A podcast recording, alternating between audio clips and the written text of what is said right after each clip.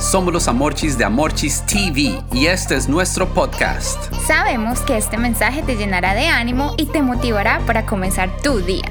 Aquí está el mensaje del día de hoy. Muy buenos días. El título de esta historia es Agotamiento extremo. Familia, la historia de hoy es una maratón completa, ya que hace unos meses antes de mudarnos a donde vivimos ahora, tuvimos que hacer mil cosas para cambiarnos de ciudad. A ver, Amorchis, cuéntales qué nos tocó hacer.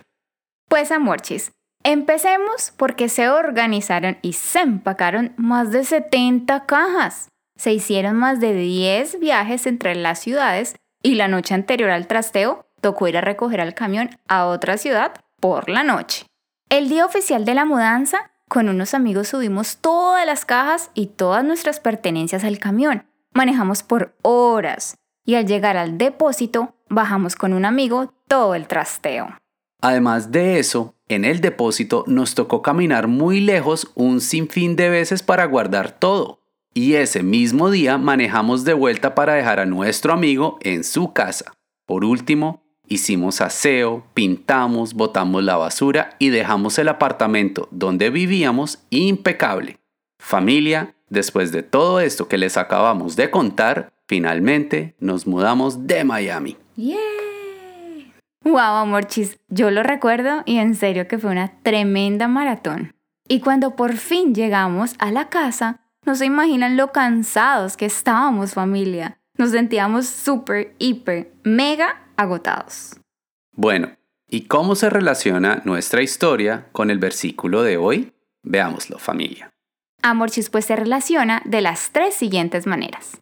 Primero, nos muestra que Dios no se cansa como se cansan los humanos, así como nos pasó a nosotros en nuestro trasteo.